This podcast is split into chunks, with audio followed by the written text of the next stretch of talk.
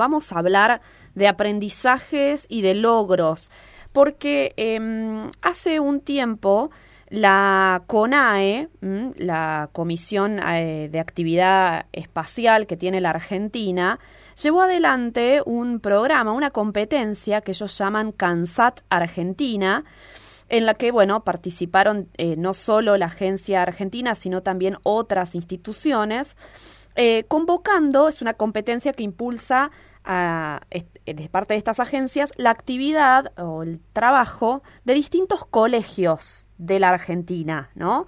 Tenían que reproducir a escala todo un proceso de diseño, construcción, prueba y lanzamiento de eh, un satélite, ¿no? Que lo iban a lanzar, que lo lanzaron ya eh, durante esta semana, a partir del martes, acá en, en, Falda del Cañete, en la CONAE, los colegios ganadores fueron a lanzar su, su satélite.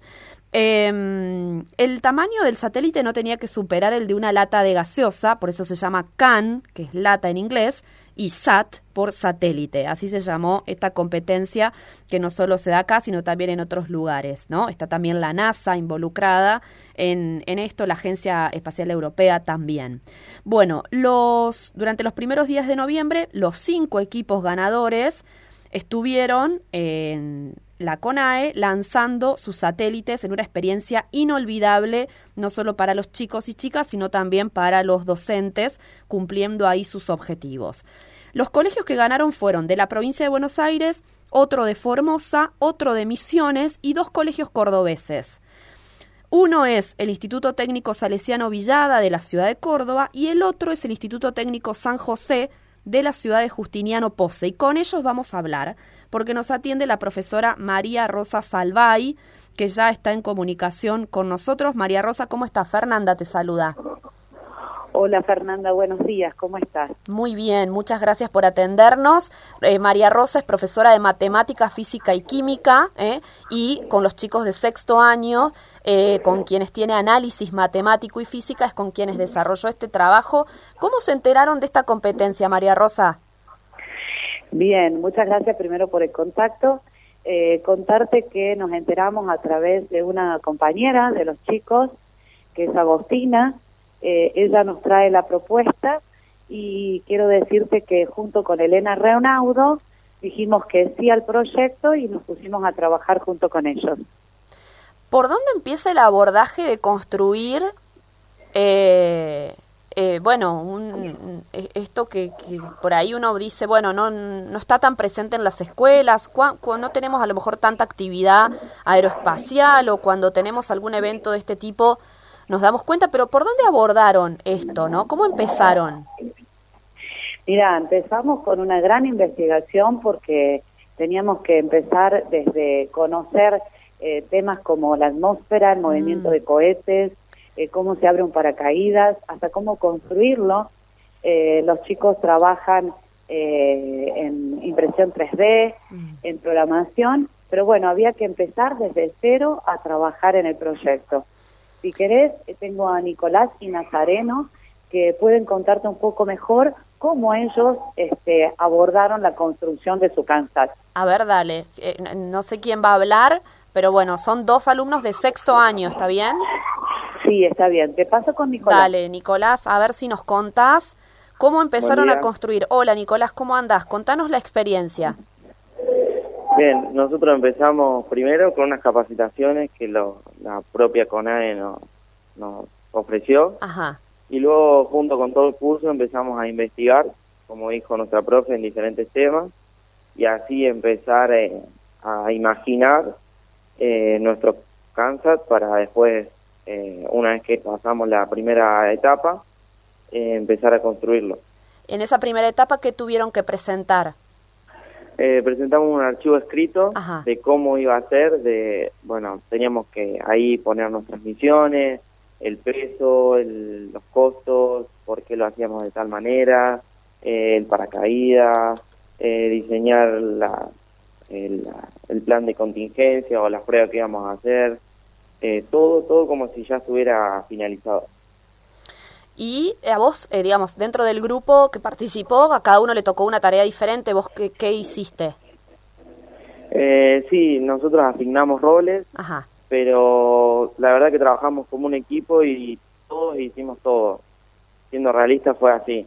Eh, mi rol en realidad era la investigación, pero digamos que hicimos un poco de todo y nos probamos entre nosotros. Claro. Bueno, no sé si está tu compañero ahí. Eh, ¿Cómo es tu apellido, Nicolás? Markievich. Bien, Nicolás Markievich. Estamos hablando con los chicos del Instituto Técnico eh, San José de Justiniano Pose. Em, bueno, quería preguntarle ahí tu compañero, que olvidé el nombre que me indicó la profe. Hola, buenas tardes. Hola, ¿cómo? ¿Cómo? Nazareno Orto. Nazareno, ¿cómo estás, Nazareno? Bueno, vos eh, contanos que después de esta instancia en la que presentaron todos los papeles y les aprobaron el proyecto, ¿qué siguió? Buenas tardes. Eh, lo que siguió después eh, fue, bueno, nos aprobaron el, el proyecto, digamos, el PDR, y después de ahí empezamos a, ya recibimos el kit de, mm, o sea, 29 equipos ah, recibían el kit. Claro. Nosotros recibimos ese kit y ahí empezamos a construirlo, digamos, porque lo, lo que fue antes, el PDR, era prácticamente eh, hacerlo sin nada en la mano. Era diseñarlo, eh, calcular peso, todo, sin nada en la mano, digamos. Mm. Era, era sobre el aire. Bien. Eh, Nazareno, ¿y te interesaría estudiar alguna carrera de este tipo? ¿Te despertó? ¿Qué intereses te despertó? Sí, la verdad que sí. estaba en duda, pero yo creo que esto me aclaró un poco más el panorama. Eh, yo ahora eh, creo que la carrera que empieza más fuerte eh, sería ingeniería electrónica. Ajá, ajá. Y contanos qué hicieron esos días en la acá en Falda del Cañete. ¿Fuiste, te tocó ir? ¿Cómo fue la experiencia del lanzamiento? Sí, fuimos, estuvimos en el hotel con los otros cuatro equipos. Ajá. Em, realizamos pruebas ambientales. Em, también, bueno, realizamos el lanzamiento y la verdad que fue todo increíble, espectacular. Eh, creo que la mejor experiencia que viví. Qué bueno.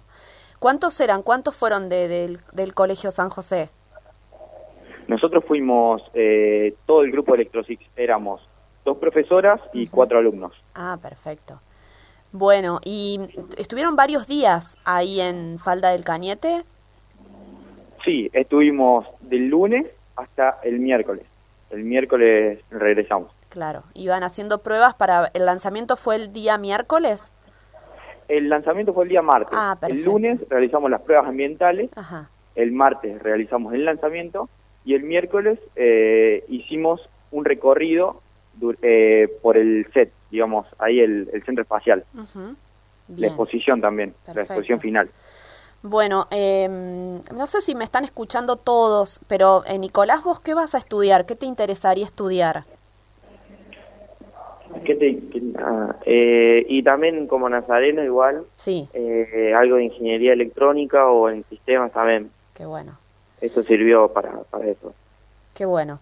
Bueno, María Rosa, eh, yo te quería preguntar a vos qué mm, implica como logro, como profesional. A ver, porque entusiasmar a los chicos, o sea, esto es como una es novedoso, ¿no? Pero a veces entusiasmar a los chicos en un proyecto cuesta como docente. ¿Cuáles fueron los desafíos que vos tuviste? Bien, eh, sí, cuesta, cuesta enganchar a los chicos, pero en esta oportunidad ellos fueron los que propusieron y, la verdad eh, fueron ellos los que llevaron adelante el proyecto, nosotros hicimos de acompañamiento, los íbamos orientando, los íbamos acompañando en cada actividad, por ahí ilustrando mm. con conocimientos, pero en general fue un acompañamiento que le hicimos a ellos. Eh, y la verdad fue un placer trabajar con un grupo que se comprometió y que trabajó eh, en forma incansable, inexplicable, en cuanto a las horas extras que le han puesto al proyecto, porque no eran solamente horas áulicas. Mm. Eh, fue mucho trabajo fuera de la escuela, hecho con mucho compromiso, con mucha dedicación. Claro. ¿Y los, los distintos cohetes, eh, los distintos satélites, perdón, eran, eh, diferían unos de otros con los de los demás colegios? ¿Qué tenía en particular el de ustedes? Sí, todos tenían que medir como misión primaria, si no, no, no había cansad, eh, presión y temperatura ambiental. Y los chicos eligieron, junto con la profesora de programación eh, que colaboraba, que es Elena, eh, medir dióxido y monóxido de carbono. Esa es la función. Si querés, paso con Elena un poco que te va a explicar la parte de programación. Dale, ahí ya ahí cerramos. Hola, Elena. Hola, buenos días. Bueno, Elena, contanos cómo hicieron para que el satélite pueda medir estas variables. Bien, eh, en principio hubo que decidir qué tipo de sensores se iban a utilizar para poder conectarlos a la placa que, que ellos proveían, que es una placa de transmisión LoRa, mm. a través de radiofrecuencia. Eh, como para explicarte un poquito, el satélite tenía en su interior una placa con todos los sensores conectados, tanto el que cumplía la misión primaria como los sensores elegidos para cumplir la misión secundaria. Y en la estación terrena, donde estaba conectada la computadora, eh, debía haber otra placa de transmisión que en realidad era la receptora. Entonces los chicos tuvieron que hacer toda la programación para que estas dos placas se puedan comunicar entre sí y pueda receptar los datos que eh, se estaban sensando en, dentro del satélite. Claro. Y, una vez lanzado, digamos, ¿dónde quedó eso? Eh, perdón la ignorancia, ¿se lanza y vuelve? Eh, ¿Cómo es? ¿Es una prueba solo de lanzamiento? Claro, la altura a la cual llegaba por ser eh, una escala muy pequeña, eh, o sea, no entraba en órbita, hay que aclarar eso, un satélite que, que iba y por eso el paracaídas para poder obtenerlo eh, y recuperarlo. Bien. Que bueno, por suerte nosotros pudimos recuperar nuestro CANSAT y en el momento de, tenerlo en la mano seguía funcionando, o sea que eh, censó en todo momento desde que partió hasta que lo recuperamos y bueno, y lo apagamos. Qué bueno. ¿Algunos no lo pudieron recuperar por lo que decís? Eh, sí, hubo un equipo, eh, uno de los equipos que es el de Buenos Aires. Eh, ellos, su paracaídas fue como muy grande y entonces entró en, en las térmicas y se lo llevó un poquito lejos. Ah, no lo pudieron recuperar. Bien, bien. ¿Y esta experiencia dispara alguna idea más para el colegio, algún proyecto nuevo, algún área de educación y aprendizaje en este sentido, Elena? Eh, sí, la verdad que sí. En cuanto a lo que a mí respecta, eh, este año se hizo mucho hincapié en lo que es la parte de, Arduino, de robótica. Eh, nuestra escuela es técnica con orientación electromecánica, pero se está haciendo una incursión en esto de la robótica, eh, apoyado en lo que es la tecnología de Arduino. Y déjame contarte que todos los años se hace en el colegio lo que se llama eh, San José en Movimiento, es donde se abren las puertas del colegio para mostrar al resto de la comunidad los proyectos que se llevan adelante. Y bueno, uno de los proyectos, aparte de este, ¿no? De CANSAT, que fue el que llevamos adelante nosotros, también se, se hizo toda una parte de, robótica, en donde eh, otros cursos eh, hicieron diferentes proyectos relacionados con esto. Claro. Eh, la última pregunta es si vos ves, o vos o María Rosa como docentes, que las mujeres alumnas tienen interés en estas carreras, en estos desarrollos, porque viste que se está incentivando a que la mujer conozca este tipo de carreras eh, para que las pueda aprender y haya más, eh, se acorte la brecha de género en estas áreas, ¿no? ¿Vos ves que las mujeres se interesan por este tipo de tareas?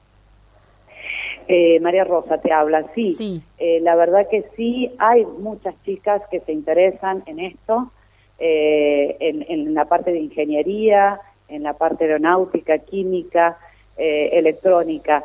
Lo que sí vemos dentro de la CONAE es que hay muy pocas mujeres que están haciendo trabajos específicos. Mm. Sí, en la parte más fina y delicada, que es en la parte de pintura, que se hace todo diseño y manual, ahí vimos a, mujeres. Pero en realidad siempre nos encontramos con muchos hombres. Creo que hay muchas mujeres que nos interesamos en esto, pero que después, cuando hay en, la parte de salida laboral, mm. eh, no sé si hay tanto hay tanta apertura, que puedan desarrollarse. Bueno, ojalá se dé cada vez más. Me parece que este programa de la CONA está muy bueno para, para eso, ¿no? Para invitar a las alumnas, que hoy son alumnas, pero que un día van a ser profesionales y pueden tener un lugar en esos, en esos sectores tan masculinizados, ¿no? Eh, sí, ojalá que así sea. bueno, María Rosa Salvay, gracias, gracias a Elena, a Nicolás, a Nazareno por habernos contado esta experiencia. Nos enorgullece que haya dos colegios de Córdoba y que uno sea este de Justiniano Pose. Que tengan una buena jornada todos. Sí, quería agregarte algo más, que en el equipo nosotros tenemos dos mujeres, tenemos a Abril y a Luciana, nada más que hoy no están presentes. Perfecto, perfecto. Bueno, ahí está la representación entonces femenina. Un abrazo grande para todos ustedes. Muchas gracias y muy amable por la comunicación. Por favor, que tengan buena jornada. Bueno, ahí estábamos hablando con docentes y alumnos del Instituto Técnico San José de la ciudad Justiniano Pose. Fue uno de los cinco colegios secundarios que ganó una competencia que realizó la CONAE que viene impulsada desde la NASA y de la Agencia Espacial Europea para construir un satélite del tamaño de una lata que tenía que claramente hacer algo, medir variables ¿no? en la atmósfera. Em, ellos tenían un sensor para medir la composición del aire y analizar también la calidad del aire con distintos sensores que medían diferentes gases. Fueron lunes, martes y miércoles a la sede de la CONAE aquí en Córdoba y realizaron su experiencia de la que están muy orgullosos.